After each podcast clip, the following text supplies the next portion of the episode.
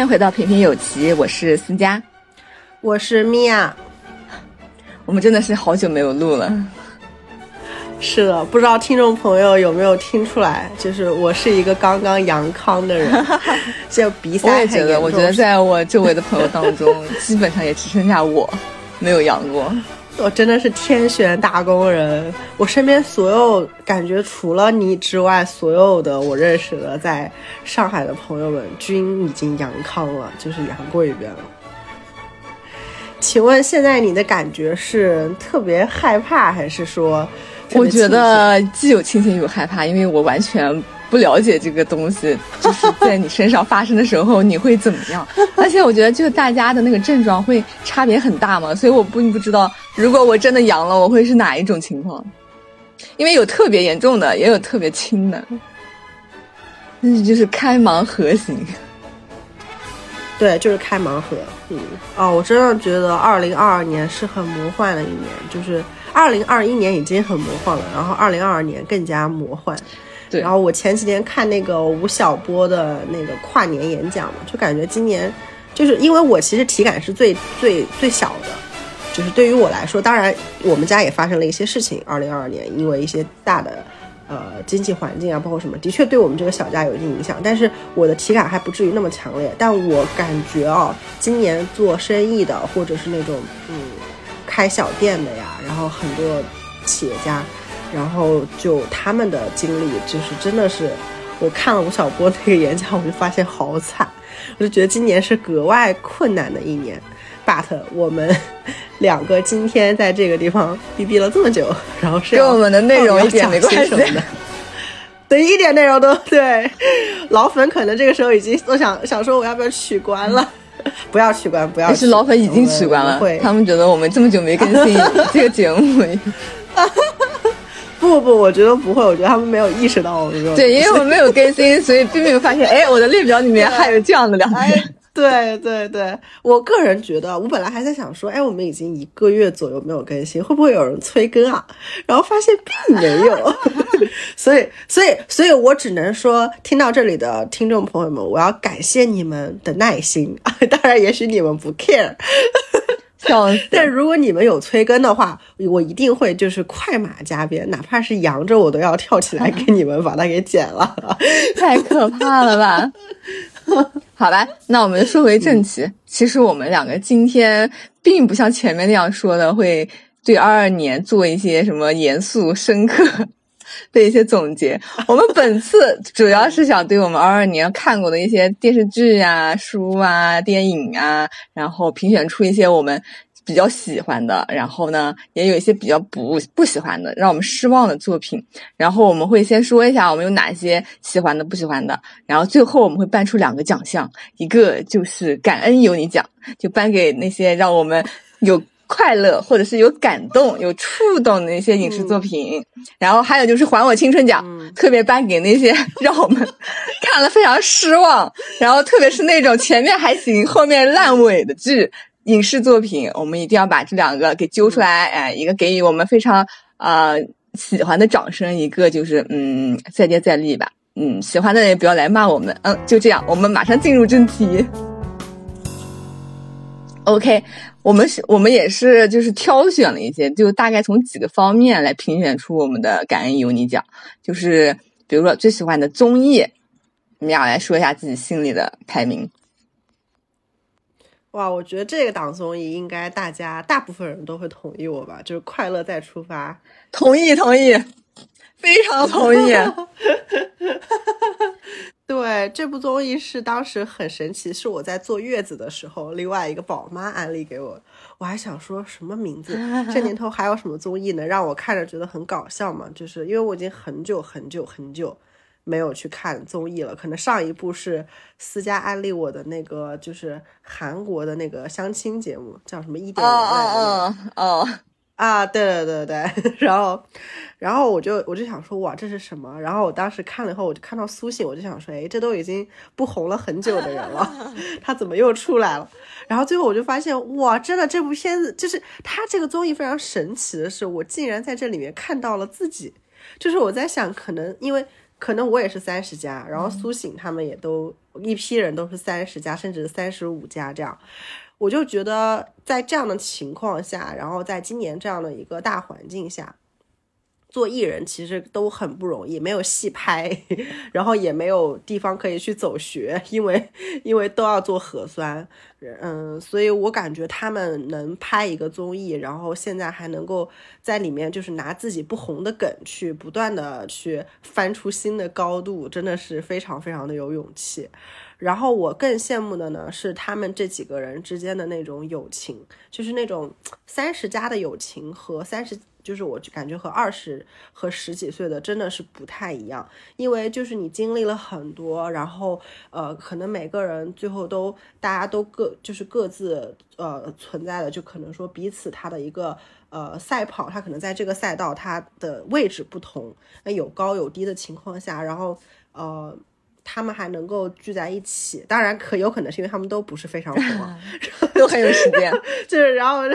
对都都很有时间，然后但是我觉得就还是很羡慕，就是在这种特定情况下，呃，非常有缘分的在一起，大家。他们的那种友情不是可以演出来的，就是你能看到那是真的在搞笑。就现在这个年头，真的在搞笑的综艺，我觉得在国内真的不多。我敢说，我可以说没有嘛。就是我觉得《快乐再出发》豆瓣评分那么高，不是盖的，就是大家看到了一档。真真正正的在做认真综艺的，没有那么多噱头，也没有那么多很尴尬的东西，就是一群比较熟的人，尬的时候也能尬的很有梗，然后不尬的时候也能 特别的搞笑。就是这场综艺给我带来了很多很多的欢乐。嗯，我也觉得，我也特别喜欢。就开始的时候应该是听我周围，我感觉这档节目我周围的直男很喜欢，然后 我应该是听过不止一个直男给我推荐过。然后我就去看了，开始我确实也没抱着那种很好看的心理去，因为感觉刚开头其实不是特别好笑，但是看到中间我真的笑到捶桌子，真的太有趣了。就是而且就是这这几个人加在一起，就他们性格特别不一样，所以加在一起就特别有化学反应。然后我感觉从这个，因为其实我们小的时候，按道理来说，正好是我们看《快乐男生》的那个年纪，但是我没有追啊，我也没有追。我感觉如果是如果是追过的人，我觉得应该看起来会更有感触一些吧。就因为看了这个《快乐再出发》，我又又回头去看了他们那当年的总决赛。你不是吧？那你那你那你有一点点，那你有一点点厉害的。你这个你这个有点像深度粉了，就是去考古了都。我还好，我还没有到那种程度。真的真的去考古，因为当年真的就是跟现在有那么一点不一样，就是比如说王栎鑫当年就是非常桀骜不驯的一个十八岁的小男孩嘛，因为他就是当场投票的时候就直接把票给扔了，然后就看到何炅老师在旁边啊啊什么，我要怎么处理？哎，所还有还有张元生，嗯，所以我好奇你最喜欢里面的谁？我觉得好难，我昨天想了好久这个问题。就首先我会排除苏醒，因为我觉得苏醒太烦人了。嗯，大哥你也可以排除得，哎，但我挺喜欢大哥的。为什么？我觉得，哎，你为什么会排除大哥？我觉得最搞笑他不至于吧？虽然大哥也很有特点。哦，搞笑，我觉得他是那种就是冷。我知道，我知道，就有的时候他会。反正我最喜欢张远。啊啊！为什么？我觉得他最搞笑，就是他整个人啊，是吗？但是我感觉路虎啊，路虎也很搞笑，但是就是路虎是那种感觉，就是非常呃，就是还算比较阳光帅气的那种搞笑嘛。张远有一种就是有一点蔫儿，然后有一种被社会击打过，然后有点像那种不倒翁的感觉，就是你会觉得他很，就是他本身长得有一点点可怜，就。就是我是因为眼睛小吗？然后，然后，然后是我有一期好记得好像是张远坐在那个，就是他们坐在一个渔船上，然后那个大爷要把他们带到一个地方去。他们就张远就 Q 那个大爷说：“你认不认识这些人？”然后大爷大爷就很实诚啊，说：“不是不是很知道娱乐圈的事情嘛。”然后张远就在那里开始唱，说唱首先先唱陈楚生的那个有没有人曾告诉你啊？忽略我的这个。然后大爷就说：“哦，这个我知道。”然后他又开始唱苏醒的那个，也是一个成名作嘛。最后他把整船的基本上都唱完了，最后他就说。他说：“大爷，今年抖音上有一个特别火的，他就唱自己的。然后，然后大爷说这个真的没有听过，一脸茫然。然后他就特别的尴尬。哎呦，当时真的笑疯掉了，真是特别搞笑。哎，但是他这首我真的也没听过，在看这个节目之前，我也没有听过，真的我也没有听过。我觉得大爷的反应和我一样。啊，我也觉得。就我考古之后，我特别想。”就发现这张远的眼睛虽然现在小，但以前的竟然更小。就我好想知道他眼睛怎么变大的呀？来自一个小眼睛的我的同样的疑惑。啊，笑死！开了大眼效果吧，估计是。好，我觉得这个讲就是最喜欢的综艺，我觉得我们俩都是一样的。我特别想把就是最让我们失望的综艺放在这个环节说。我本来想把两个分开的，但是我现在真的，对，因为我就反正我觉得是对我来说脱口秀五，我挺失望的，打着让我们开心的旗号，哎，但是这是什么玩意啊？每一期都是没有效，这效果没有。哎，如果这样讲的话，我觉得今年最喜欢的综艺，我感觉还有一档也不错哎。我突然发现我漏掉了很多大赛一年一度喜剧大赛，我觉得真的很赞。他今年的那个再见老张，我真的是看了六遍，每看一遍都哭一遍。我很喜欢那个少爷与我，但是从编剧角度来说，我特别喜欢某某某，因为我觉得某某某他们三个真的就是又有编剧的功底，又有演员的功底，很厉害。哦，但我是没有看过那个喜剧大赛嘛，在我看来最出圈的应该就是那个少爷与我，因为连我都知道。啊，少爷与我真的是太逗了，特别是里面那个刘奔儿，他长得跟我的一个同学一毛一样，你知道吗？就真的是连说话的样子都很像。哦，太绝了，绝学子。对，当时我还在想，这个提名里面居然没有喜剧大赛。哦，对对对对对，我忘掉了，只是刚就真的是昨天昨天想了半天，竟然漏掉了这个最喜欢的。对，嗯。然后我其实还有另外一档，就是。其实他让我失望的点就是，我开始还是很喜欢这场综艺的，但是今年我感觉就是，嗯，没那么喜欢了。特别是我感觉，其实从去年开始就是有一点越来越不好看了。就是毛血旺，就是 毛不易和李雪琴一起，嗯，一起主持的一档节目，也不说主持吧，就是他们两个作为呃家里的主人去邀请一些朋友上他们的节目嘛，然后整个就是一个躺在沙发上点外卖聊天。就是一个整个节目的内容了啊，就是这个样子。但是呢，我觉得可能就是他们刚开始的时候嘛，确实也请不到人，所以他们请来的都是自己比较熟的朋友。像那个马迪，下上上了两次节目，在一季里面，因为实在请不到人，而马迪又是特别闲，所以嗯，就是他们那个状态会比较好。另外就是后面就终于来了一些人嘛，就可能对他们来说不是特别熟。但我非常喜欢看毛不易和李雪琴那种尴尬的场面，然后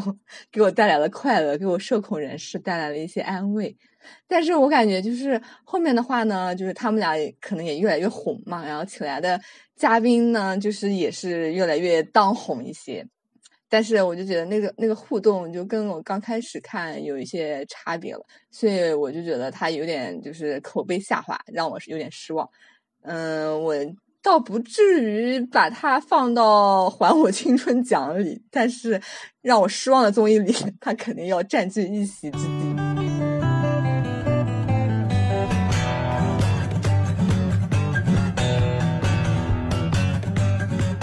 OK，那这就是年度综艺方面的，还有要补充的吗？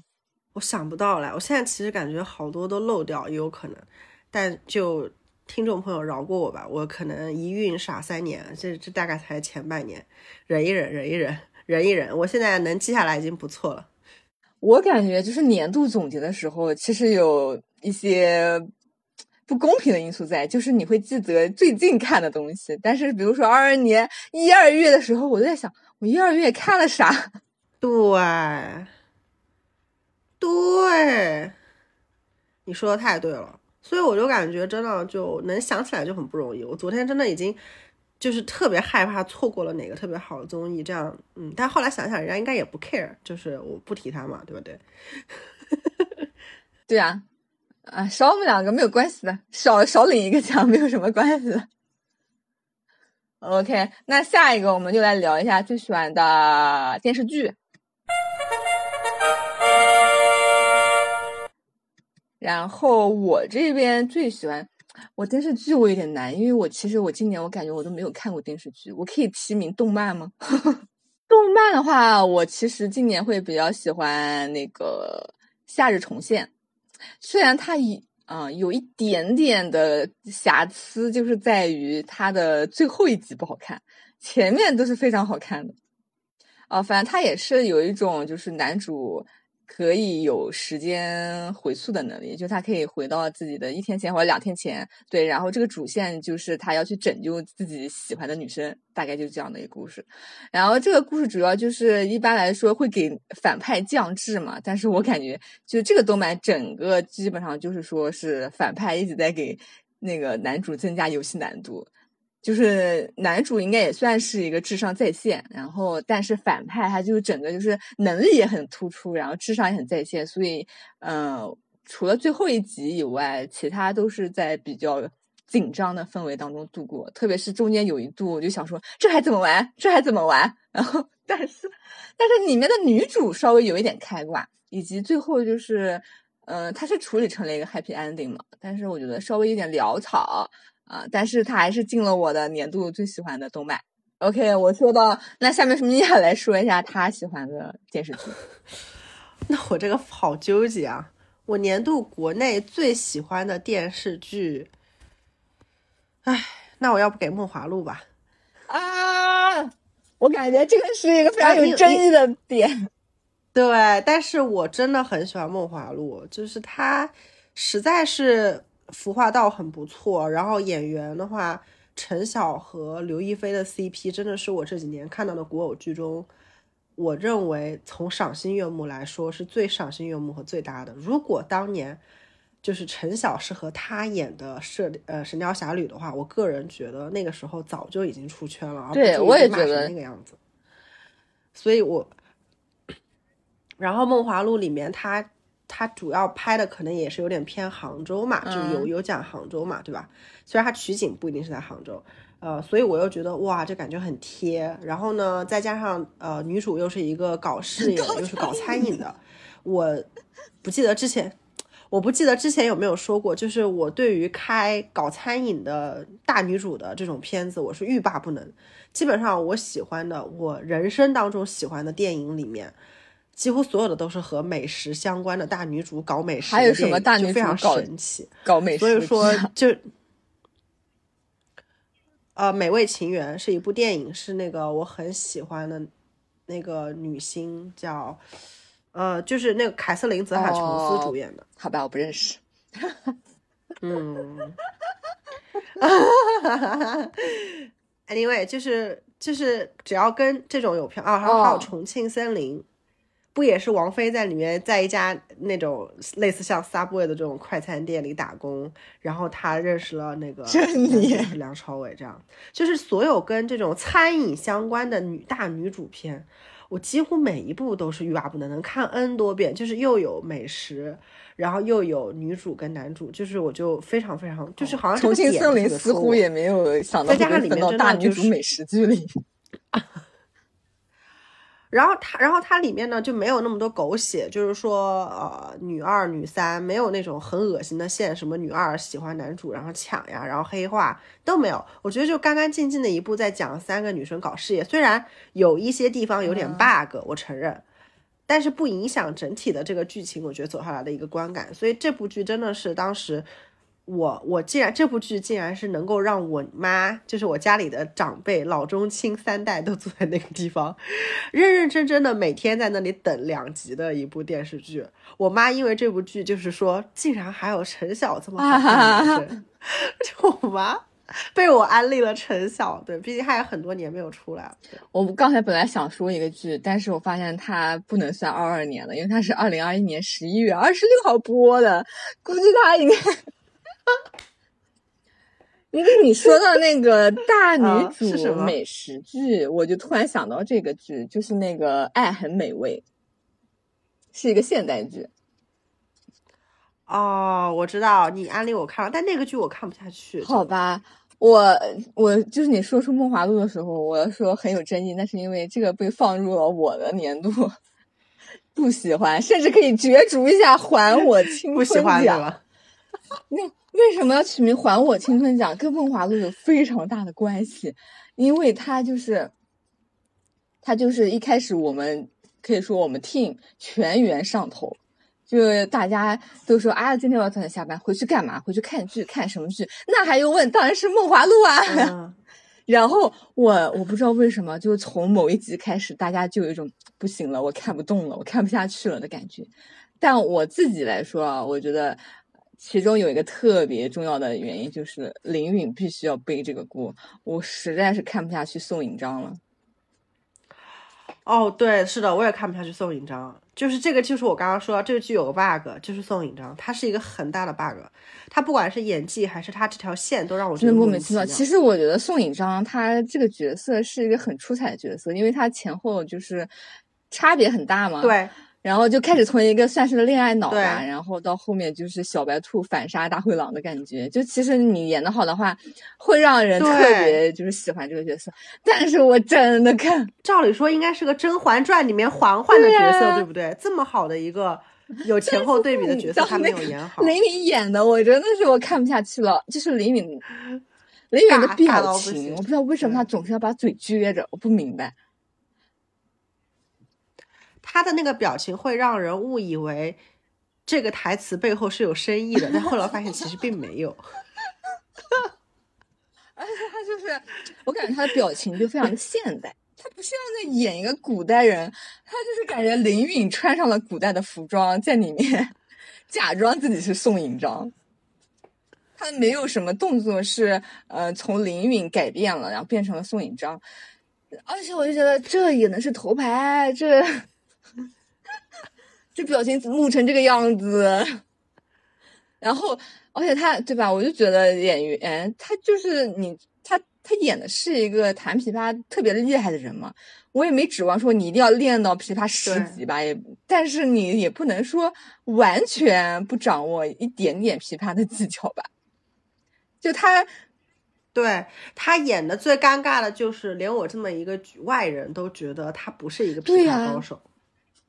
我不知道哪里出了问题，但他就给我这种感觉。但是，但是刘亦菲给我的感觉就是他真的懂茶，他还是很懂茶的。他对那个茶有热情，有热爱，就是他对看到茶的时候，他真的很想把这个事情做好，就是那种热爱是我看到。但是在宋引章这个眼神里，我感觉琵琶是他就是可有可无，可以随时我也放弃的一觉得个东西。我真的是救了命了，我真的是，嗯反正看到后面我真的越来越不喜欢，而且就是那一场，就是他反杀的那一场，其实应该是情绪波动很大的，但是我那场看的我就是好尴尬，他那个台词，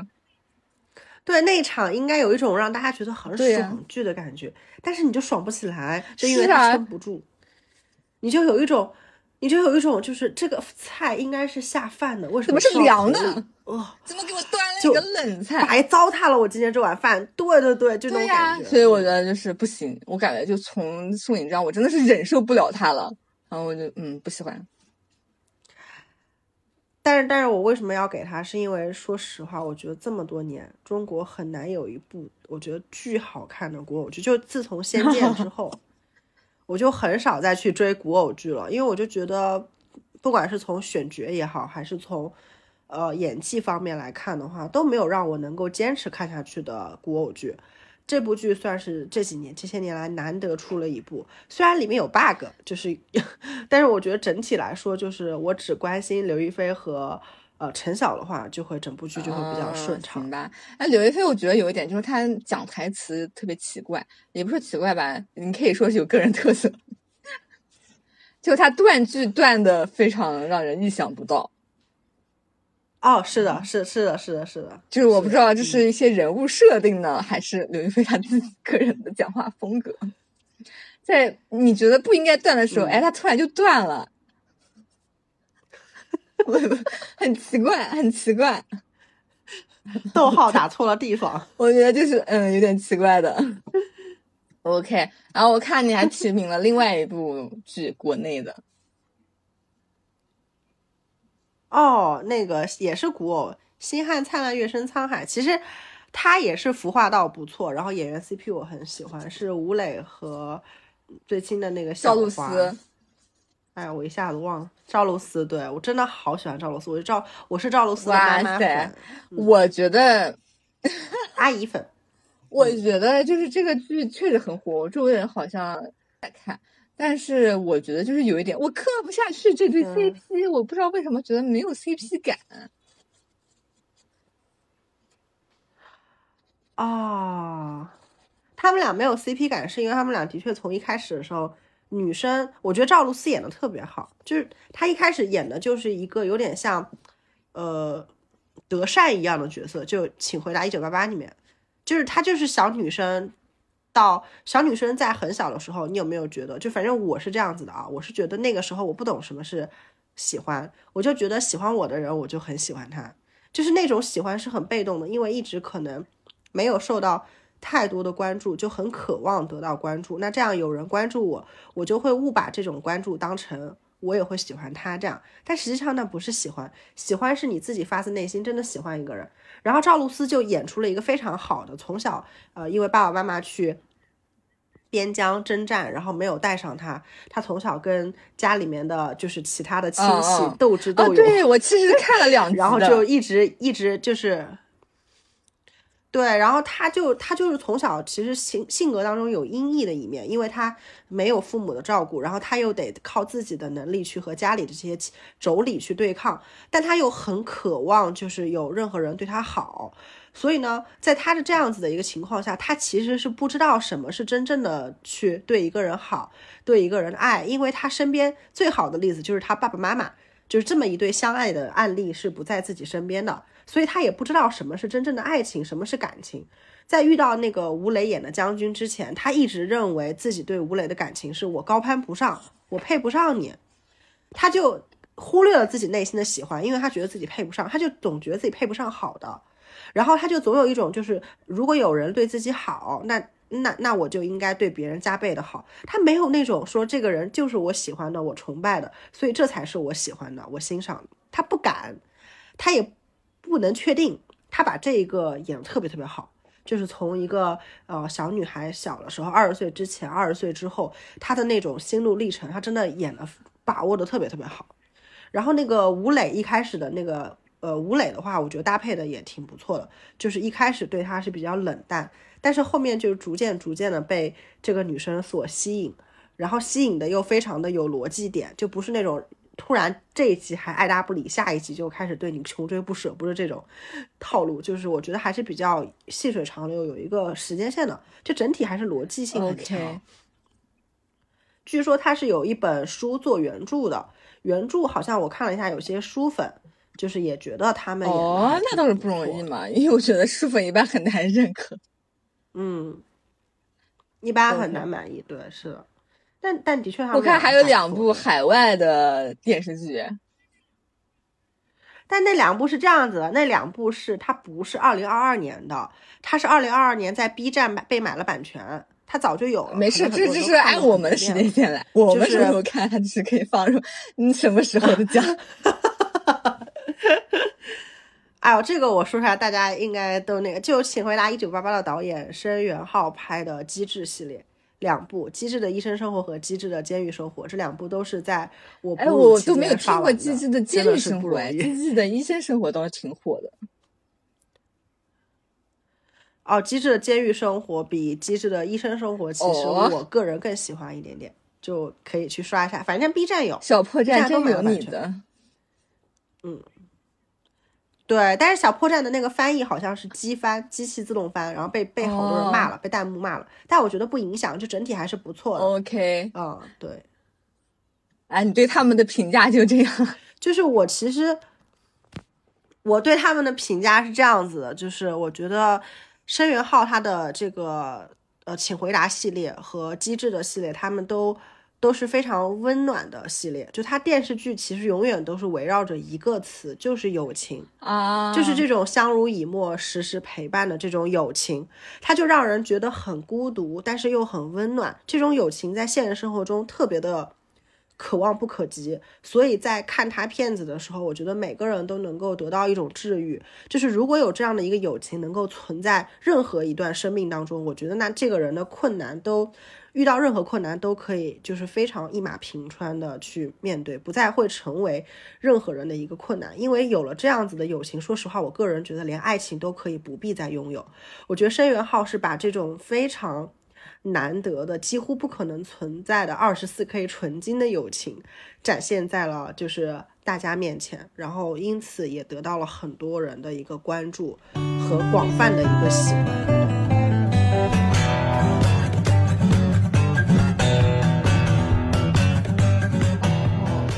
OK，嗯，那我们就来看一下下一个二二年最喜欢的书。那你来吧。呃，我其实有一点纠结，但我我选了两本吧，就是一本是其实我提过的，就是陈春成的《夜晚的潜水艇》，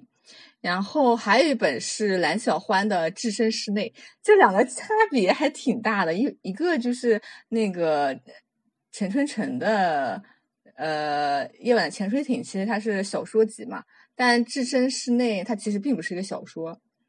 它是一个呃复旦大学经济学的副教授写的，然后他就是会嗯介绍一下整个国家政策的制定的底层的逻辑，然后他会以一个主线就是地方政府投融资的那个主线，然后就。嗯，贯穿了整个中国经济的发展，然后就是讲了一些为什么会有这样的政策出台，然后它是为了解决什么样的问题，然后这样的政策出台之后，在宏观上又带来了怎么样的一个表现？就是可能刚开始的时候，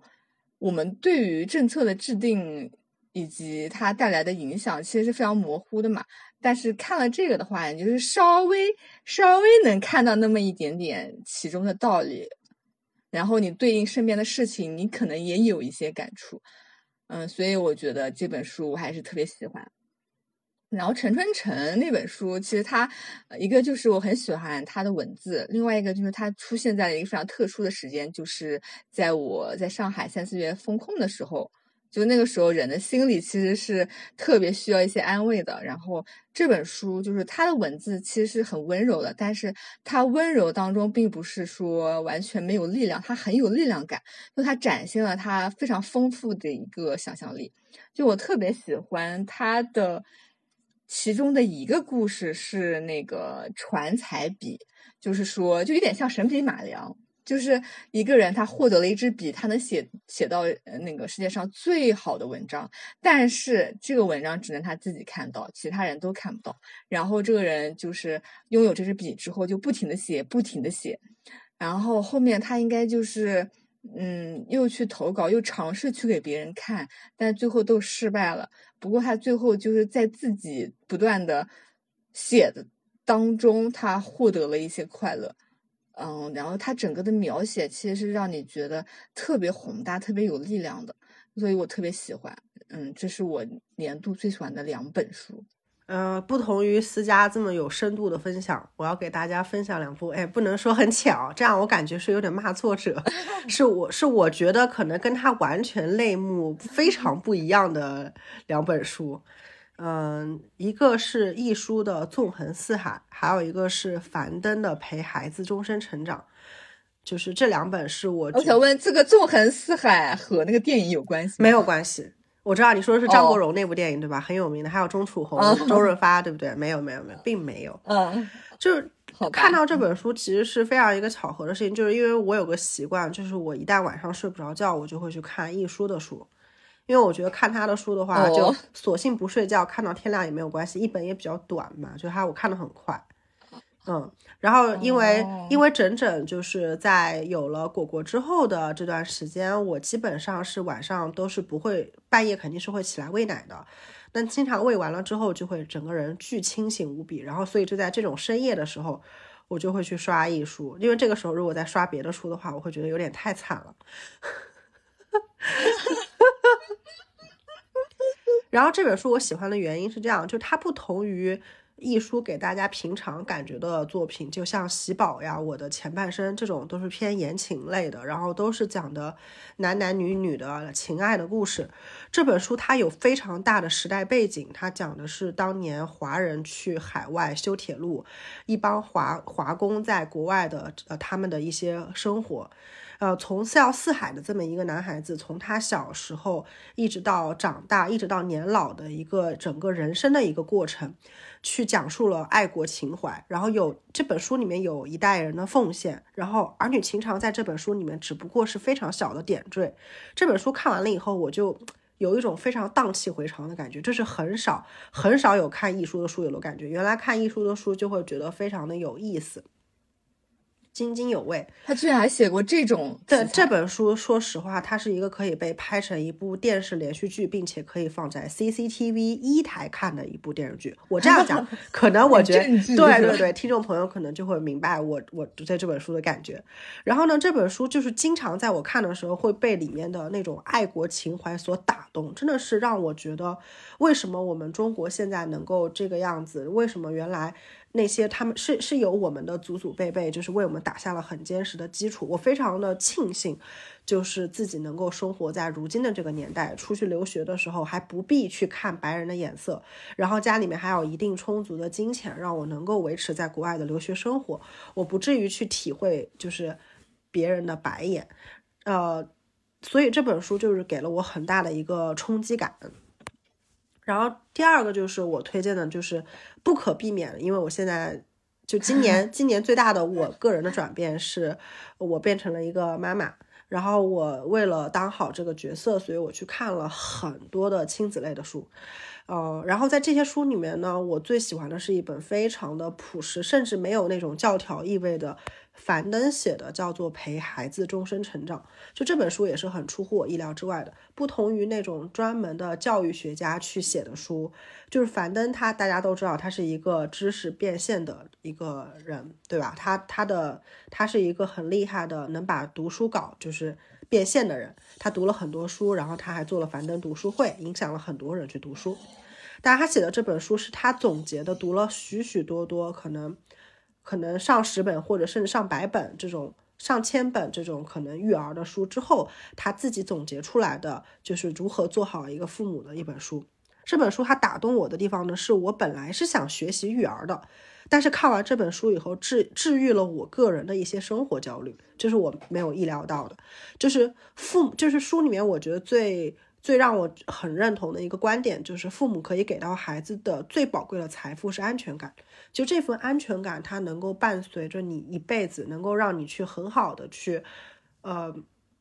升级打怪。就譬如说，很多人都说，一个好的童年，就是人的一生，要么就是被一个好的童年所治愈，要么就是一直在治愈自己的童年，对吧？然后这本书里面，他呃，那就是樊登说到了这个安全感，特别像竹子的有。有一期关于就是他聊自己爸爸对自己的教育的那一期 vlog，呃，在呃不是 vlog 害羞里面的音频，我不知道大家可以去听一下。就是他他里面提到说，他说他的心里面有一块永远不会下雨的草坪，那就是父母给自己的安全感。我当时就觉得哇，这个形容太美了。我就在想，呃，我我特别希望自己能够做到这样的父母，因为我觉得如果能给孩子一块心里面永远不会下雨的草坪，那将是他一辈子最大的财财富。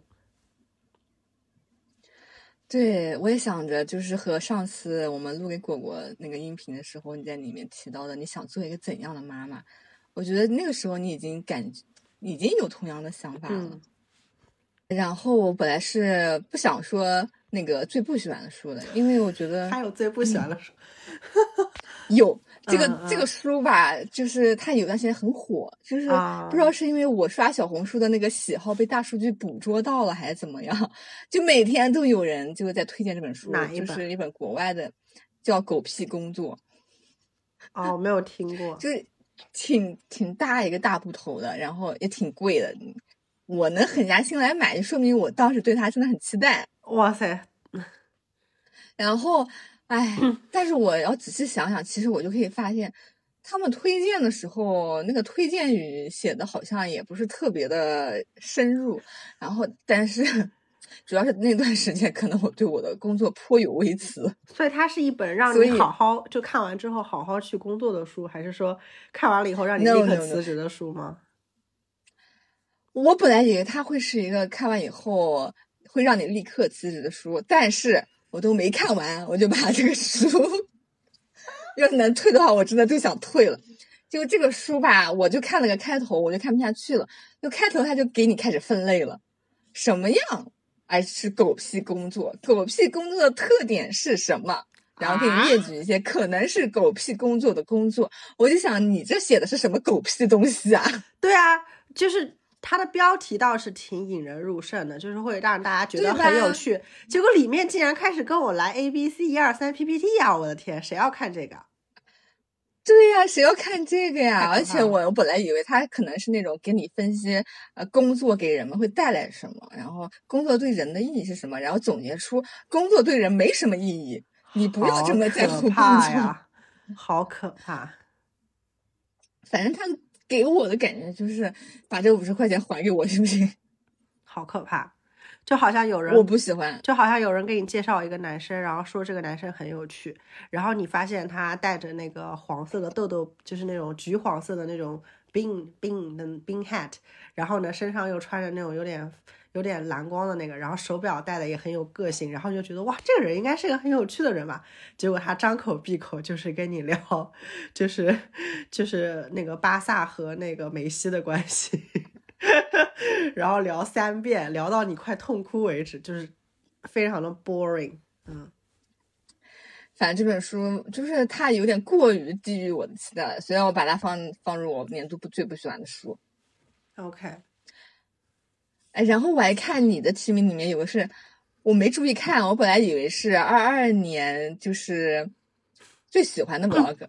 但你写的是二二年新看的 vlog，对对对然后我突然想说啊，那我没有啊，嗯，二零二二年就没有发展新的 vlog 对吧？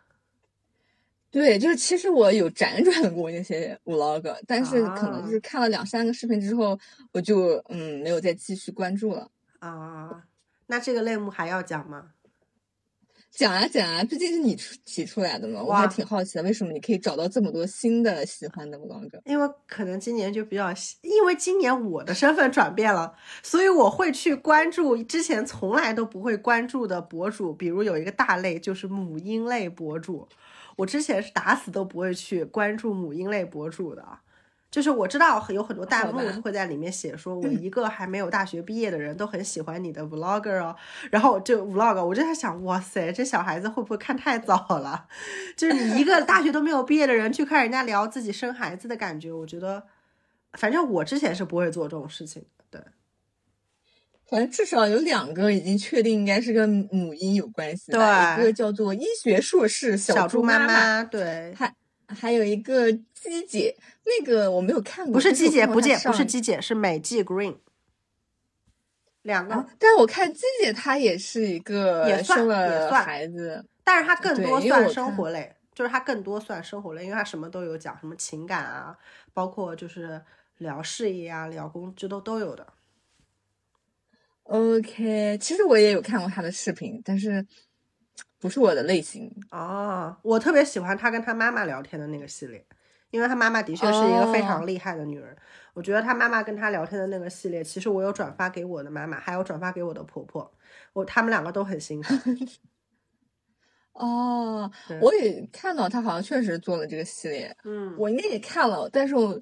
嗯具体聊了什么我有点不太记得。就反正他妈妈是哈佛毕业的嘛，然后呃，在那个年代，就其实季姐跟我们的年纪差不多大，然后他爸他妈妈也就是我们爸爸妈妈这个年纪的人，那那这作为这样的一个女性，在当年可能还有点在一个大男子主义的一个家庭里面，她选择一个人去哈佛，然后还把自己小孩子留在国内。就是其实做出这样的决定和最后能够顺利毕业，在我看来都是非常牛批的一件事情。那他是怎么做到这么牛批的一件事情，在他的那个 vlog 里面有讲，就是大家如果感兴趣的话，可以去看一下。我个人觉得他其实有很多女性的力量在里面，然后关于女性如何去平衡，也不是平衡吧，就是取舍工作和家庭，我觉得给了非常多的一些启发。就是看完了之后，你会觉得哦，人生还可以这么去过，就是你还可以去这么去想。就算你可你可能不会像他他这么优秀，或者是像他一样一定要去哈佛或者去海外，不一定啊。但是有可能你会面临一个很好的机会，他是不在你这个城市的，或者是你要放弃一些跟孩子的一些交流和互动的。那这个时候你是该去选择去这个地方，然后追随自己事业上的一个梦想，还是说陪伴孩子？无非就是一个成就自己还是成就孩子的一个取舍。我个人认为他做了一个非常非常正确的选择，就是他选择了就是成全自己先。其实孩子最欣赏的，我个人认为永远都是一个。呃，更为开心和成功，还有优秀的父母，就是如果你为了他做了一些事情的话，就算你嘴巴上没有说，小孩子并不会感激你的所有的牺牲，就是小孩子更感激的是他在他需要资助和帮忙的时候，我讲句难听点的话，你有钱出钱，有力出力，有钱出钱更好。其实就是我作为儿女的话，我是这么想的，所以我我现在看这个事情看得非常的现实，我觉得给孩子准备好，呃，陪伴的时间固然很重要，但是如果两者只能取其一的话，我更倾向于能够给孩子准备好，就是就是我自己要准备好。然后，那美纪 Green 还有医学硕士小猪妈妈，美纪 Green 纯母婴，美纪 Green 就纯母婴，就是她他就是介绍一些衣服非常的便宜，什么幺六八八上给小孩子买的衣服。因为我发现就小孩子买的小孩子长得比较快，然后所以我一直在搜索比较便性价比高的那种母婴店。那他这个就是讲这个的，我估计大家。如果以后听众朋友们有人当妈妈了，其实可以去看一下她的衣服。我基本上有试着买过，都没有踩雷，跟别的母婴博主不太一样。她的我觉得还是品质比较好的，而且她品味也跟我，我比较喜欢她的这种有点欧美 ins 风的这种，就她的就是风格我也很喜欢，就是给宝宝穿的也都比较好看。呃，然后医学硕士小猪妈妈呢，是她是也有母婴也有别的，然后但她主要也是在讲如何育儿。嗯，和小孩子的一些护理方面的东西，我觉得他的视频非常适合去发给长辈看，因为有一些长辈可能会认为的常理性的一些东西，但我们这一代其实去解释起来会很复杂。然后为了避免不必要的争吵，可以直接把他的视频丢给长辈，我觉得是比较好的。OK，那那个乐依林是美食吗？哦，对我今年我今年新关注了他，我觉得他。就就把他所有的视频都考古了一遍，啊，就是这个人我完全没听过啊。他粉丝多吗？嗯，粉丝还挺多的吧？有没有一百万啊？可能哎，可能有哎。那挺多的，那可能 B 站没有识别到我是，然后喜欢这种类型的。他就是吃播嘛，然后他就是自己会做一些他特别下饭的菜，就是他的主题，就我给他打的标签就是下饭类主吃播。他吃的东西真的非常下饭，而且他自己烧，他会把烧的那个过程简单的拍下来，然后主要拍的是自己吃的过程。他吃饭也非常的香，就是一顿饭可以炫个两大碗吧，然后最后还能把那个汤汁浇在米饭上，然后他人又很瘦，哎，总体来说是个很有意思的人。然后另外呢，就是还有一点就是他经常跟他的室友一起吃饭，他室友是个女孩子。据弹幕上来说，弹幕的情报是这样子的，说两个人是，嗯，那个 less。所以就更更加有意思，就每次吃饭的时候看他们两个的互动，你就会觉得非常香。好多人都说，哎呀，就是他好温柔啊，跟他说话，就我感觉大家还挺磕这一类的。嗯，哦，我感觉我突然想说，我年度看过最好的吃播是路虎。好吧，我看他在东北那个大姐家吃饭的样子，我就觉得这也吃的太香了吧。嗯。然后另外的那个，我觉得应该全网没有人不知道吧，就是盗月社食欲记，真的是我觉得今年，哎，应该算是今年我新喜欢他们。之前我可能并没有去搜他们的视频来看，但今年我感觉他们。他们给了我非常非常多的感动的 moments，就是他们所有的视频到最后都是会有一个升华的。就是我，我因为看他们的视频，我更加敬畏，就是进踏入 vlog 这个行业。就本来还想拍拍视频，但 是看了他们的，我就觉得很难，因为你一定要有点什么东西给大家。就是他的视频真的是做到了，不论是短的还是长的，他都能够给到大家一种就是我把我的币献给你的感觉。我要把我的币献给你，嗯，就是请收下我的三连，就是那种感觉。呃，不过我要说一个，就是嗯，我们这个评选应该也可以包含抖音的账号吧？哦，应该包含的，包含的。那我要提名一个我最近还蛮喜欢的一个账号，啊，叫做“对话中的暂停”。啊就是，嗯，他是会说一些我们日常生活当中可能没有意识到的一些关于女权的事情，或者是男女平等的一些事情。哦就是他们写的文案其实都很有趣，然后拍摄的话就是非常的日常。嗯，我觉得就是那个巧思我会特别喜欢，就比如说。当男人开始用卫生巾，但是他不是一个完全架构的说，啊、这个世界男人就是会需要用卫生巾，而是说，嗯、她的男朋友就是得了痔疮，然后需要垫一下那个小的护垫，然后呢，他在生活当中可能会发生的一些小尴尬的事情，哦就是我觉得这个点就很好，它不是完全脱离实际的，所以就我觉得嗯很可爱，而且就昨天我才知道，它不是一个专业的团队，就不是说它是以这个账号作为一个盈利的一个职业在做这个账号的，哦，他们其实是有几个失业了的小伙伴，然后就是 攒吧攒吧开始做这个，其实本质跟这一点关系都没有。那他的嗯粉丝数多吗？他们的抖音上，现在我看还挺多的，应该，因为我现在经常可以刷到他。那他们现在就我开始有挂车吗？他们有挂车吗？哎，还没有哎，哦但是我昨天非常开心，是他们终于接到了一个广告，一个吹，风机的广告。就是我突然就觉得啊，天呐，他们都是失业哎，然后就是在做这个事情，嗯，希望他们可以恰到一些饭，而且确实是质量不错，我觉得，我还挺喜欢的。然后我还有就是要提名我的年度播客，就是我喜欢的两档播客，哎，在自己的播客推荐其他人的播客。很好啊，就是。有一个是叫做“燕外之意”，就是是微博上一个叫做“衣锦夜行”的燕公子啊，是那个大 V，然后自我知道我知道叶客。公子哦，他做播客了，云。好的，我要去听一下。是的，其实就是，然后他的话题也是继续他在微博上经常讨论的一些话题，就是什么，嗯，可能一些性少数群体啊，或者就是一些大家不太会拿在台面上说的一个情感关系当中的问题啊，嗯，然后就是会聊一些，嗯，大家平常不太会聊的事情，啊、这个其实我开始是因为我关注了燕公子，所以他开了播客，我当然也想听一听。我以前是那种，就是燕公子他以前会做那个声音的直播，就不露脸，就完全声音直播。那个我每期都会听，因为他会帮。一个就是他会聊一些娱乐圈的八卦，然后也就是因为他曾经是个经纪人嘛，了 解一点点娱乐圈的八卦，就是有一种嗯窥探秘密的感觉，嗯，然后另外一个就是他会连线一些人，然后帮他们去解决一些情感问题吧。但是我觉得这个情感问题，呃，不，并不是说特别俗套的，他的一个大致的想法可能就，呃，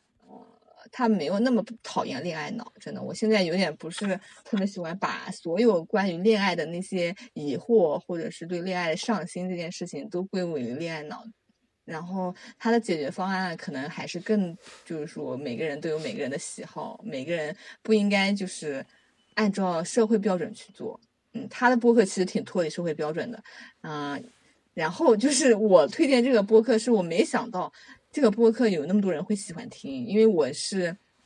平常自己听，从来没有推荐给别人。然后有一次我在我同事家跟他一起拼拼图，我就觉得有点干，然后就想放一个背景音乐，我就放了他的播客。结果我真的是，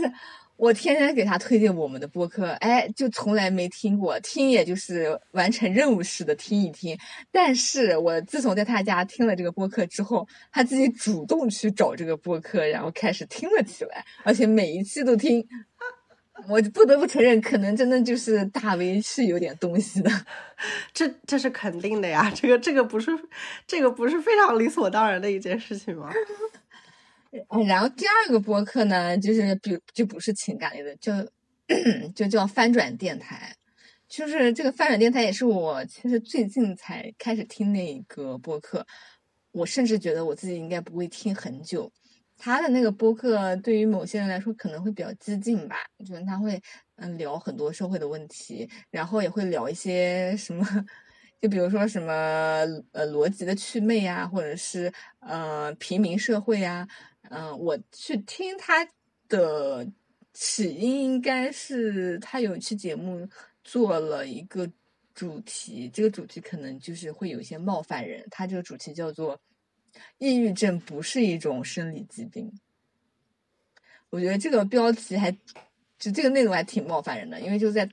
当下大家都挺关注抑郁症的时候，就大家都认为它是一个生理疾病的时候，他说啊，这不是一个生理疾病，它可以通过一些药物来缓解你的生理上的症状，但不是所有就是能够通过药物来缓解症状的这种现象都可以被称为生理疾病。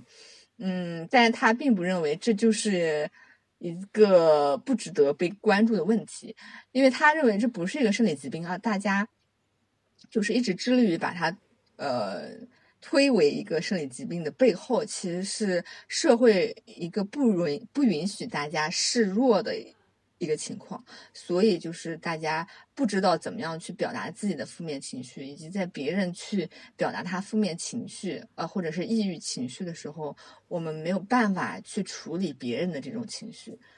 呃，所以我们就把这种无能为力。变成了一种生理疾病，这样的话，我们似乎就是更好说出口。就是当我发现我呃有一些抑郁情绪的时候，我如果把它认为是一个生理的疾病，那么我就就是错不在我，这是我身体自己一些生理机制导致的，所以它不能够呃因为不能够归为是我的本身的软弱，或者是我本身呃实力不足造成的，所以我更能够向别人去倾诉。这个背后其实就是我们社会的一个问题，所以我觉得我听了这个播客以后，嗯，我的启发还是蛮大的，因为好像现在大家可能多少都会有一点，嗯，关注说自己是否有抑郁、抑郁症或者是躁郁症，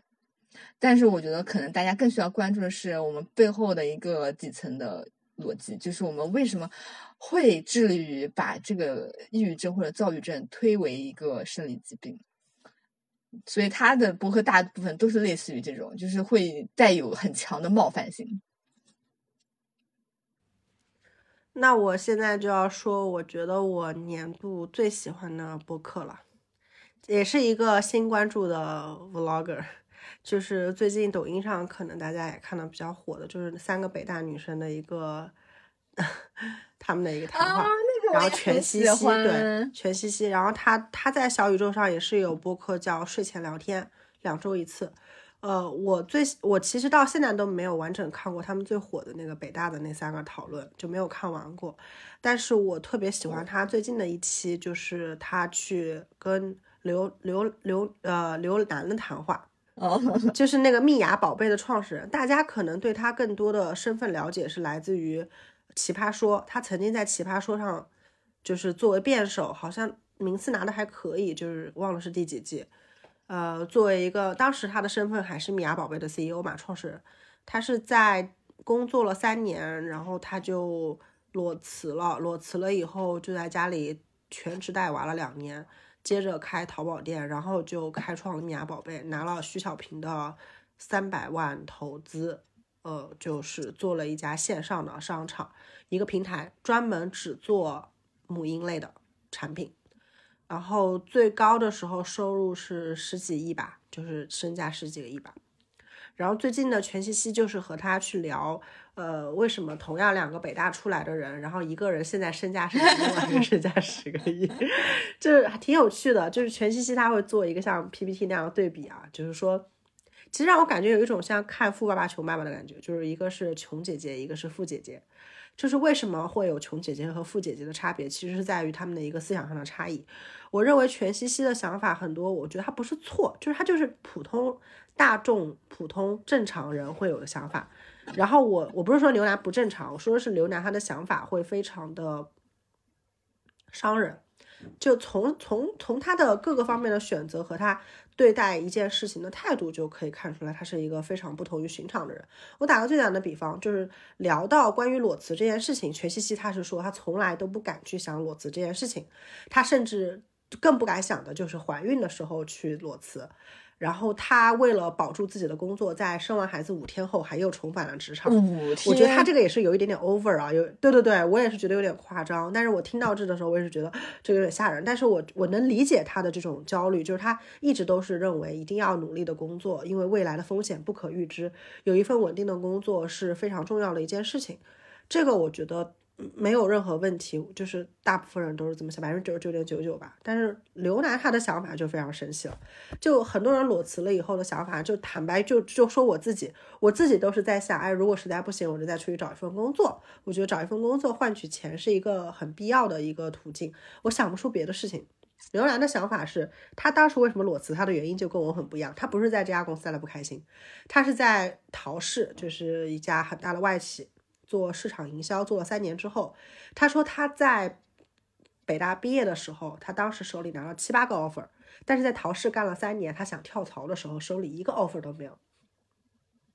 于是他就觉得，正常人在这个点的时候就会觉得，全西西说，我就会觉得，那一定是我在这三年还不够有职场竞争力，那我可能就要去再报两个班，然后增强一下竞争力，然后再把简历放出去。然后刘楠的对吧？这个想法是不是我也会这么想？你我知道，我猜你也会这么想，对不对？不，但是刘楠不是这么想。刘楠想的是，这说明这个赛道不适合我呀，这说明这家公司没给我什么呀，就是我不适合做这个。然后他就在家里想了两年自己适合做什么。然后他，然后全息就难道你不焦虑吗？就是你，你做一个全职妈妈，你不会害怕别人说哇，你一个北大毕业的就在家里当全职妈妈？然后刘楠就反问他一句说：“那我既然是北大毕业的，我在家当全职妈妈，那我不应该是最优秀的全职妈妈吗？” 就是，我就觉得这个人他的说话的底气非常的足，就是我个人认为这也是一种来自于可能原生家庭的安全感。就是可能他的原生家庭本身在他的教育方向，我我觉得，我觉得他父母一定跟我们父母的教育方式是不一样的，我觉得还是会有不一样的地方，所以导致他的想法不一样。包括这一点，我待会也会说，竹子也是跟他有点类似的想法，就是他们为什么会去走创业这条路，很多东西都是和从小看到的东西和思考一个事情的方式，他们是完全不一样的。然后接下来他就去。他就在家里做全职家庭主妇，然后他就开始研究怎么去给孩子买东西。他因为研究的特别透彻，他为了特别想清楚是这个东西适不适合孩子，所以他会夸张到直接，比如说他要买一款婴儿面霜，他想知道这个婴儿面霜里面到底有没有哪些成分会伤害到自己的宝宝，他甚至去发邮件给到这个面霜的总部，因为他反正英文好嘛，然后他又直接发邮件过去问，人家就回邮件，还说你可以直接跟我们订购，价格还更便宜这样。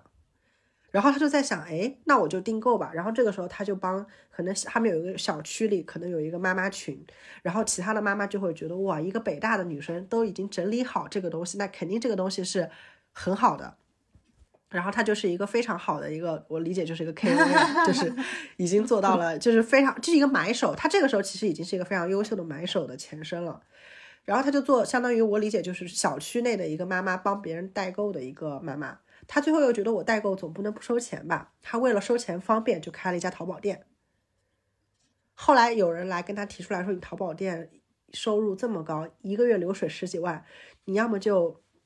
你要么就赶紧那个，就是呃，直接把它做成一个线上的 APP 吧，就创业吧。”所以他是这样一个过程。然后他又提到说，当时他会囤很多纸尿裤在家里面，就家里的客厅堆满了纸尿裤。然后她老公也是非常支持她，然后全西西就问了一个问题，说：“那你妈妈不会觉得说，啊，你一个北大毕业的人，把在家里堆了纸尿裤，做一个这样子的像小商贩，会有一点点那个嘛？”就我觉得全西西的思维就非常非常的像我我所就是经历过的，就是或者是我的思思考方式。然后刘楠说：“为什么呢？为什么会这样想呢？就是首先，我我我不会，就是我在全职的两年当中，可能我觉得最尴尬的，或者我最不想面对的就是同学聚会。”这个他也承认了，因为压力会很大，朋友都可能在职场，大家可能都已经在事业中做到了什么。这个时候你去作为全职母亲，其实会有很多人问你嘛，对吧？嗯，他说，但是问题是我在家收纸尿裤，别人又看不到，所以我觉得就还好呀。呃，然后我就感觉他的回答非常的真诚，并且非常的自信，这种真诚又自信的这个感觉。就是让我觉得哇，就是大受启发，就有一种好像又又感觉自己重温了一遍《富爸爸穷爸爸》那本书的感觉。就是富人从来不为钱而打工，就穷人永远都是为钱而打工。就我就有这种很深的思思想。就虽然到现在我都没有办法像刘楠这样去思考，但是我认为能够看到他的这种思维方式，对于我来说是非常有趣的一件事情。所以我非常强烈推荐全西西的，就是他的播客。哦，我是呃，就是看他那个非常火的北大女生。十年之后再对谈的那个视频的，然后我确实就后面的他们又线上聚了几次，就没有在实地录制嘛。呃，我都看了，然后确实是这个视频给人的启发很大，因为他们其实算是三个人都有三条不同的路，每个人的追求点会不一样，所以每个人都可以看到自己的路上会有一个站在前面的人，然后他就是以走了更多的路来告诉你前面会有什么，然后你可以怎么做。嗯，反正给我来说是给我提供了很大的安全感，以及嗯，就是看到了自己想要成为的人吧。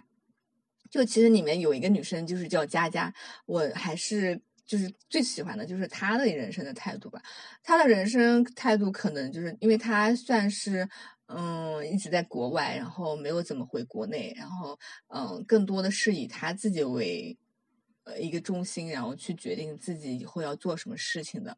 嗯，然后一直在探索世界，探索自己的内心，关心一些世界上比较，嗯，可能说更宏大的一些问题吧，然后也关心女权，关心呃环境保护，然后读了很多书。嗯，然后整个人呈现出的是读了很多书，然后我拥有了更多的呃选择权，呃，我有更多的知识，但是我不会说我去，我会因为我拥有这些知识去看不起别人，而是拥有了这些知识之后，我会呃让自己更嗯更觉得自己是一个微不足道的，然后呃。并不是全知全能的，然后可能是一个很卑微的、很无力的一个状态，然后可能更能够去体会别人，嗯，这可能是我一个比较想达到的状态吧。因为他其实他在最后应该也有一期说到，就是他希望自己是能够永远保持好奇心的，嗯，这个跟我自己的对自己的要求其实也比较像，所以嗯，看这个视频的话，确实能够给到大家很多的一个安慰，嗯，这个也算是我。年度非常喜欢的一个 vlog，嗯，我觉得他的东西非常不一样的地方是在于，就是虽然我恬不知耻的说一句，我本来一开始的时候，我们平平有奇定的方向也是很想给呃一些在校大学生一些行业上的一些不是指导吧，就是给他们看到，就是一个人在步入职场六七年或者十年之后会是什么样子，因为主要就是我找我的一些朋友过来聊天嘛。但是我觉得他们，当然他们本身起点就是北大毕业，然后再加上他们真的是非常本身很优秀，并且一直都在自己这个行业都非常努力的，嗯，普通人，他们他们在这条道路上，然后都很愿意去分享，他们分享的时候的用词和他们分享的时候的那些思考和见解，我认为是我现在的知识储备所不能企及的。所以我认为自己还有很大的空间需要去努力，就是像他们一样去多读一些书，然后多看一些地方，然后多去进行各多方面的思考，然后不会再去有各种各样的偏见。我认为他们也会有，但是我觉得会少很多。就是我认为读更多书和了解更多，并不是为了让，就是我很同意思雅讲那句话，就并不是为了让你去跟别人拉开一定差距，就是你觉得这也这个也看不上，那个也看不上。它不是为了提高你的阈值，就是提高阈值，可能那只是你读书读的最粗浅的一开始的感觉，就你觉得你看到了一个世界别人看不到。但是我觉得读到最高的境界是你发现你能看到所有的人，就是不论是大人物还是小人物，所有的人物在你看来都是非常重要的，就是类似像时代的一粒尘落在每个人身上都是一座山，你能够去体体会别人的山跟你的山不一样，你不会再去简简单单的去做出一个呃。评价说这个人就是这样子，那个人是那样子的，你不会如此肤浅的去评价任何一个人或者任何一件遇到的事情。这是我觉得他们，呃，和我们这个就是播客，我觉得不一样的地方，就他们的那个深度和他们的思考会更加的厚重一些。是，而且我觉得西西他就是真的很会提问，每次他的问题我都觉得哦，好厉害。嗯，对，是的，他甚至不怕去提一些非常三俗的问题。就比如他跟刘楠去讨论的时候，他不是以一个朋友就是我有的时候，我觉得可能我们在采访嘉宾的时候，我可能会考虑到一些情商，或者是平也不是情商，准准确讲就是说，我的问话还是更类似于像朋友之间的聊天。我会顾及到，就是我很喜欢这个人，所以我邀请他来上我节目，所以我希望他开心一点。我不会去问一些非常我认为听众朋友特别想问的问题，可能会冒犯的一些点。但是我觉得全西西他敢。然后他也知道嘉宾也理解他这种冒犯是为了什么，就是他是提出了听众的问题，那个问题可能在我看来有一点点 low，但是那个问题他真的就是大众会问的问题，会是很多有一些大众会问的问题。OK，学习到了不少。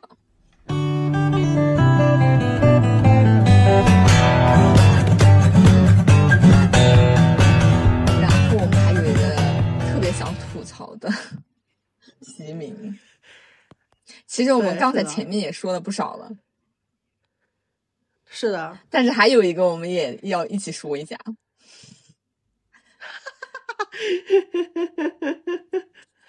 我真的非常非常想吐槽，就是今年，我说实话，我这个人今年好像没有特别想吐槽了，主要原因是。因为我不喜欢的，我可能前半集我都看不下去，我就关掉了。所以我在我的记忆当中，它已经被抹掉了。嗯。但是能在我记忆中就是如此让我有执念，我想吐槽的，那一定是我每次都好死不死，就是心心有不甘，就是想说他还是可以扶得起来的吧。一定是我的理解还不够，一定是我还不够有耐心，我要多给他一点时间。但他就是一次又一次打我的脸，让我很痛苦的。我一定要把它颁发给三体动画。这是异化开天，我谢谢你全 家，真的是让我很栓 Q，哇，真的是，我就看了很多博主吐槽异化，就是三体的动画，我认为都比动动画本身好看很多。我最近就一直在 B 站上刷各种吐槽异化开天、三体这部动画的这些短视频，看着我特别开心，特别下饭。哎，你是从什么？你是一开头就觉得不好看吗？其实第一集的时候我。我当时有觉得哪里有不对，但是呢，我认为不会的，不会的，不会的，不会的。我就觉得，我就觉得，嗯，好歹第一集的那个妹子长得还不错吧，就是那个教授的那个妹子。对啊，我觉得那个妹子还不错。不是网上现在出了很多那个妹子的仿妆嘛，就是。可是我认为大篇幅的在那个妹子如何的，就是。被车撞起，然后倒下，就是这种韩剧的这种理念镜头，真的是让我非常的无语。包括罗辑在第四集还是第五集被 ETO 的人狙击，然后他倒下的那个慢动作，我就我就觉得大可不必。就一部动画前面就是片头曲加广告都已经占去了十几分钟，然后中间能看了就二十几分钟，这么宝贵的时间，你给我在这里搞旋转 跳跃慢动作，我整体看下来的感觉就是有一种像当年看《灌篮高手》的时候的感觉。一整集三井都投进一个球，我真的是，真的是捉急，你知道吗？所以我就觉得，但灌篮高手的话，人家经典啊，灌篮高手就是好看，他人家有道理可以一集投一分钟，你没有关系啊，就是大家都会看啊，起码他就是，我觉得他起码就是一部非常经典的动画，台词是可以这样子放一整集的。但是，请问你三体动画到底是为什么做成这样？你把那些所有宏大的，我们最想看到的，可能。可能现在欧美都不一定能拿 CG 拍出来的场景，你把它全隐去了，然后你去做这些韩剧当中的会出现的这种三俗，就是很 low 的韩剧会出现的镜头，让我非常的无语。啊，三体也算是我真的很失望的一部动画片。嗯，我其实我觉得第一集我是可以接受的，因为我甚至为了第一集我开了哔哩哔哩的大会员，因为那个时候我年我的月度会员我正好到期，我在想我要不要开呢？然后看了第一集之后，我就可以开一下，可以开一下，然后结果第二集就给我这什么啊？然后第二集我心想，嗯，可能只是一集吧，然后后面越看我越，我真的是为了安慰一下你。因为 B 站买了《机智的监狱生活》，你其实可以拿会员看这个，还是比较 OK 的。这就是一个废物再利用，下岗再就业。所以你，所以你是第二集哪个哪个地方让你觉得这个东西不对劲了？这个就是我觉得它情节推进的很慢。就是我我自己想了一下，为什么不喜欢啊？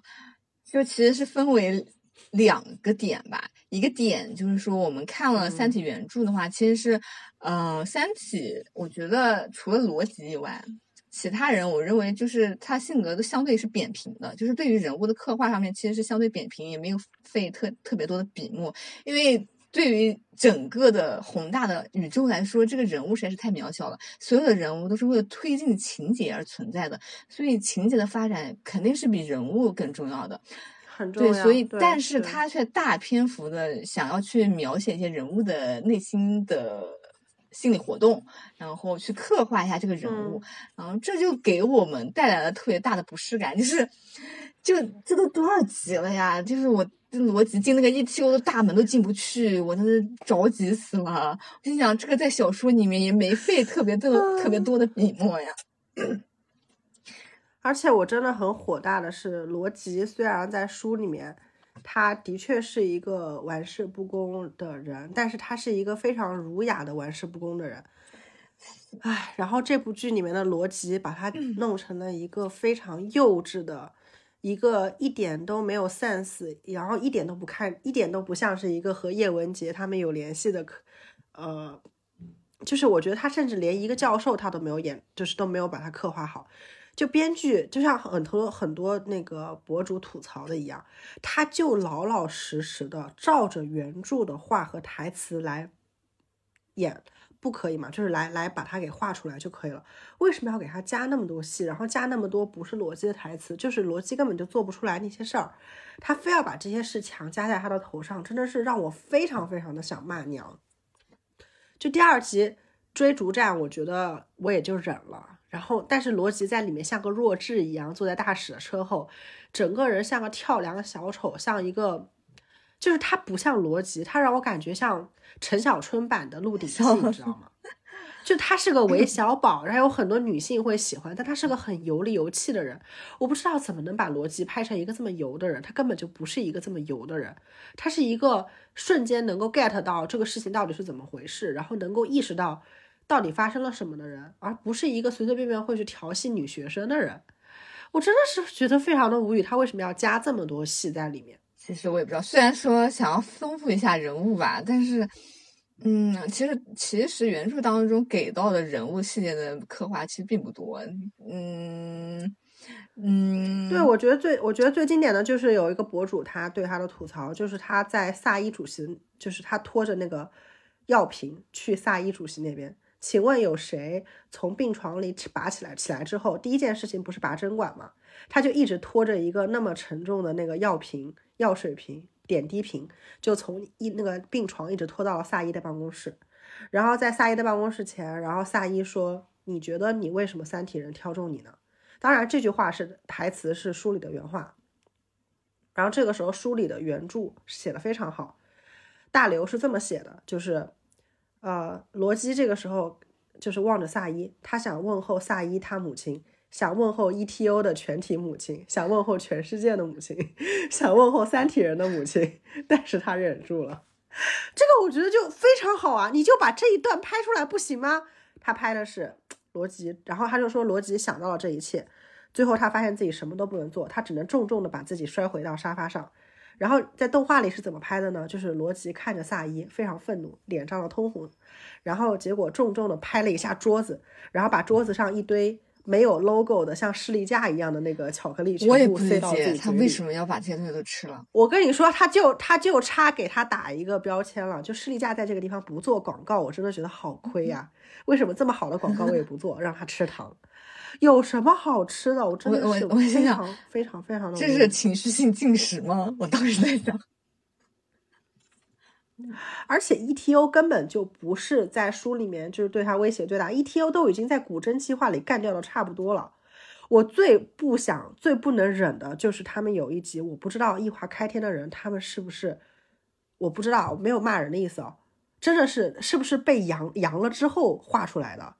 真的是在高烧四十度的时候画出来的吧？应该就是他们画了一个 ETO 去选破壁人的那一段，我真的想骂娘了。他把 ETO 拍成了一个邪教组织，就类似像那个，我就感觉像看那个《邪剑仙》一样，就是不好意思 Q 到了《仙剑奇侠传》，就是整体像是一个魔教组织，然后魔教头子在台上选破壁人。原书里面的时候，他们选这些面壁者的破壁者破壁人的时候。E.T.O 就是他们是他是采大流写的是他们是按照欧洲那种像是就是就是国英国女王他们加爵给人加封爵位的时候的那种做法是非常神圣的，就是一个人单膝跪地，然后 E.T.O 的那个使领把那个剑长剑搭在这个人的右肩上，就这样就完成了这么一个仪式。然后动画里把他拍成了那个人被万箭穿心，被戳来戳去，有必要吗？就一个邪教，你知道吗？就是选出一个破壁人出来，要把他的身体先搞成残破，搞成残疾人，这他大脑是怎么长的？然后，然后三体的那个 E.T.O 的那个老大是一个后面有一个三角形在他的头上不停的旋转。我真的是很，我真的是谢谢你哦，一画开天，一听被你画成了一个傻叉，三体人就是一个三角形吗？三体不是三个球吗？啊，我真的是，我真的是很感激他们，真的，我不知道他们怎么想，肯定是阳了之后画出来的。这要是不是发疯画出来的，我都不信。就这一段，没有任何人看得懂，原著党也表示看不懂。我觉得刘慈欣把这段截出来发给他本人，他也看不懂。呃，我觉得。都不知道他们不知道他们的逻辑在哪，真的这段太玄妙了。这一段到底他们的逻辑在哪里？就是作为一个作为一个看动画多年的人，就是我说的，就是我不喜欢这部作品有两个原因，一个就是其实就是它的情节太拖沓了，然后做了一些呃无谓的 人物刻画，特别是这个人物刻画的 和原著当中并不贴合。第二个我是想说，异画开天他自己。就从他的嗯场面刻画来说，包括我以前看过他的另外一部作品，就是《玲珑》嘛。那个《玲珑》呢，其实是非常好看的，可以看得出来他们制作水水平是有的。然后今年其实还有一部另外的他们的作品，嗯，我忘记叫什么名字了，但是会有一个也是科幻的，然后架空的一个那个，其实我已经。是那个猫猫的，对不对？不是猫猫的吧？就就是就是它有那个起外有一个猫武士的那个，就是那个外骨骼。然后，嗯，其实从那部那个也是很多人说好看，但是我其实看了一点没有看下去，就是稍微有一些，嗯，我觉得设定上不合理的地方吧。就是，啊，为什么都已经是科技如此发达了，男主的工作却还是在一个小饭店里面翻煎饼呢？就没有人人工智能吗？我我觉得就是设定上有点让我嗯奇怪，我没有看下去。然后我就觉得在计划开天，我觉得他们的有一种让我觉得是偷懒的行为。我觉得他们有一种用技术的高超来替代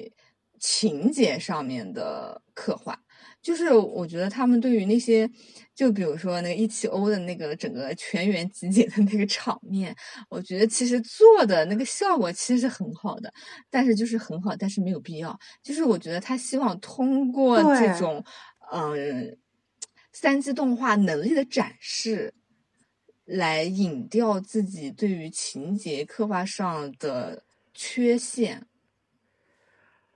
我特别喜欢一个博主对异化开天的《三体》的评价，他们说就好像是一个美术班里面，然后有一堆小朋友，老师的作文题，老师的这个绘画的主题是请大家画一条蛇。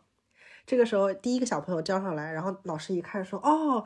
你画的是条龙吧，但是已经很接近蛇了，很不错。然后第二个小朋友上来就是一个绳子一样的，然后老师说，嗯，你画出了蛇的一个形态，它是像绳子一样。然后这个时候异化开天小朋友上来了，他画了一条蛇，看得出来是蛇，但是他给他加了几只脚，他还把那只脚画成了金色的鳞片，鳞片的部分处理的巨好，巨精细，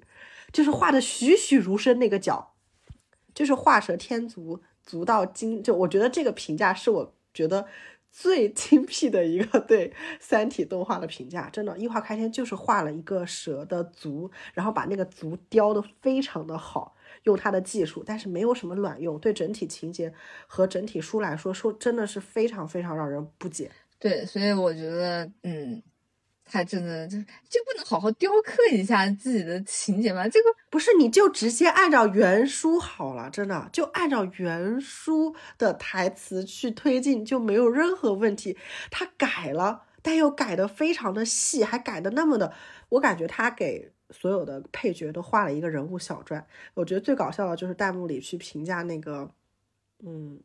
就是罗辑的 ETO 杀手，那个杀手跟罗辑对话的时候。就是我看到弹幕里都说这个杀手都演的比他好，能这个杀手看着更像刘吉，我就笑笑笑死了，真的是我觉得太太搞笑了。我现在我现在还会持续关注这个动画，主要是为了看他每一集上面的弹幕怎么骂。笑死！我就心想，这个逻辑进一期我又画了一整集了，后面的你要你要给我看多少年这个剧我才能看得完啊？对对啊，我要看到多少集？一万集吗？我真的是，哎，其实。我还有一个有点让我失望的动画，就是《一人之下》。就《一人之下》，我是非常喜欢的，在前三季我非常喜欢，但从第四季开始，我觉得不对了。然后第五季我也觉得不喜欢了。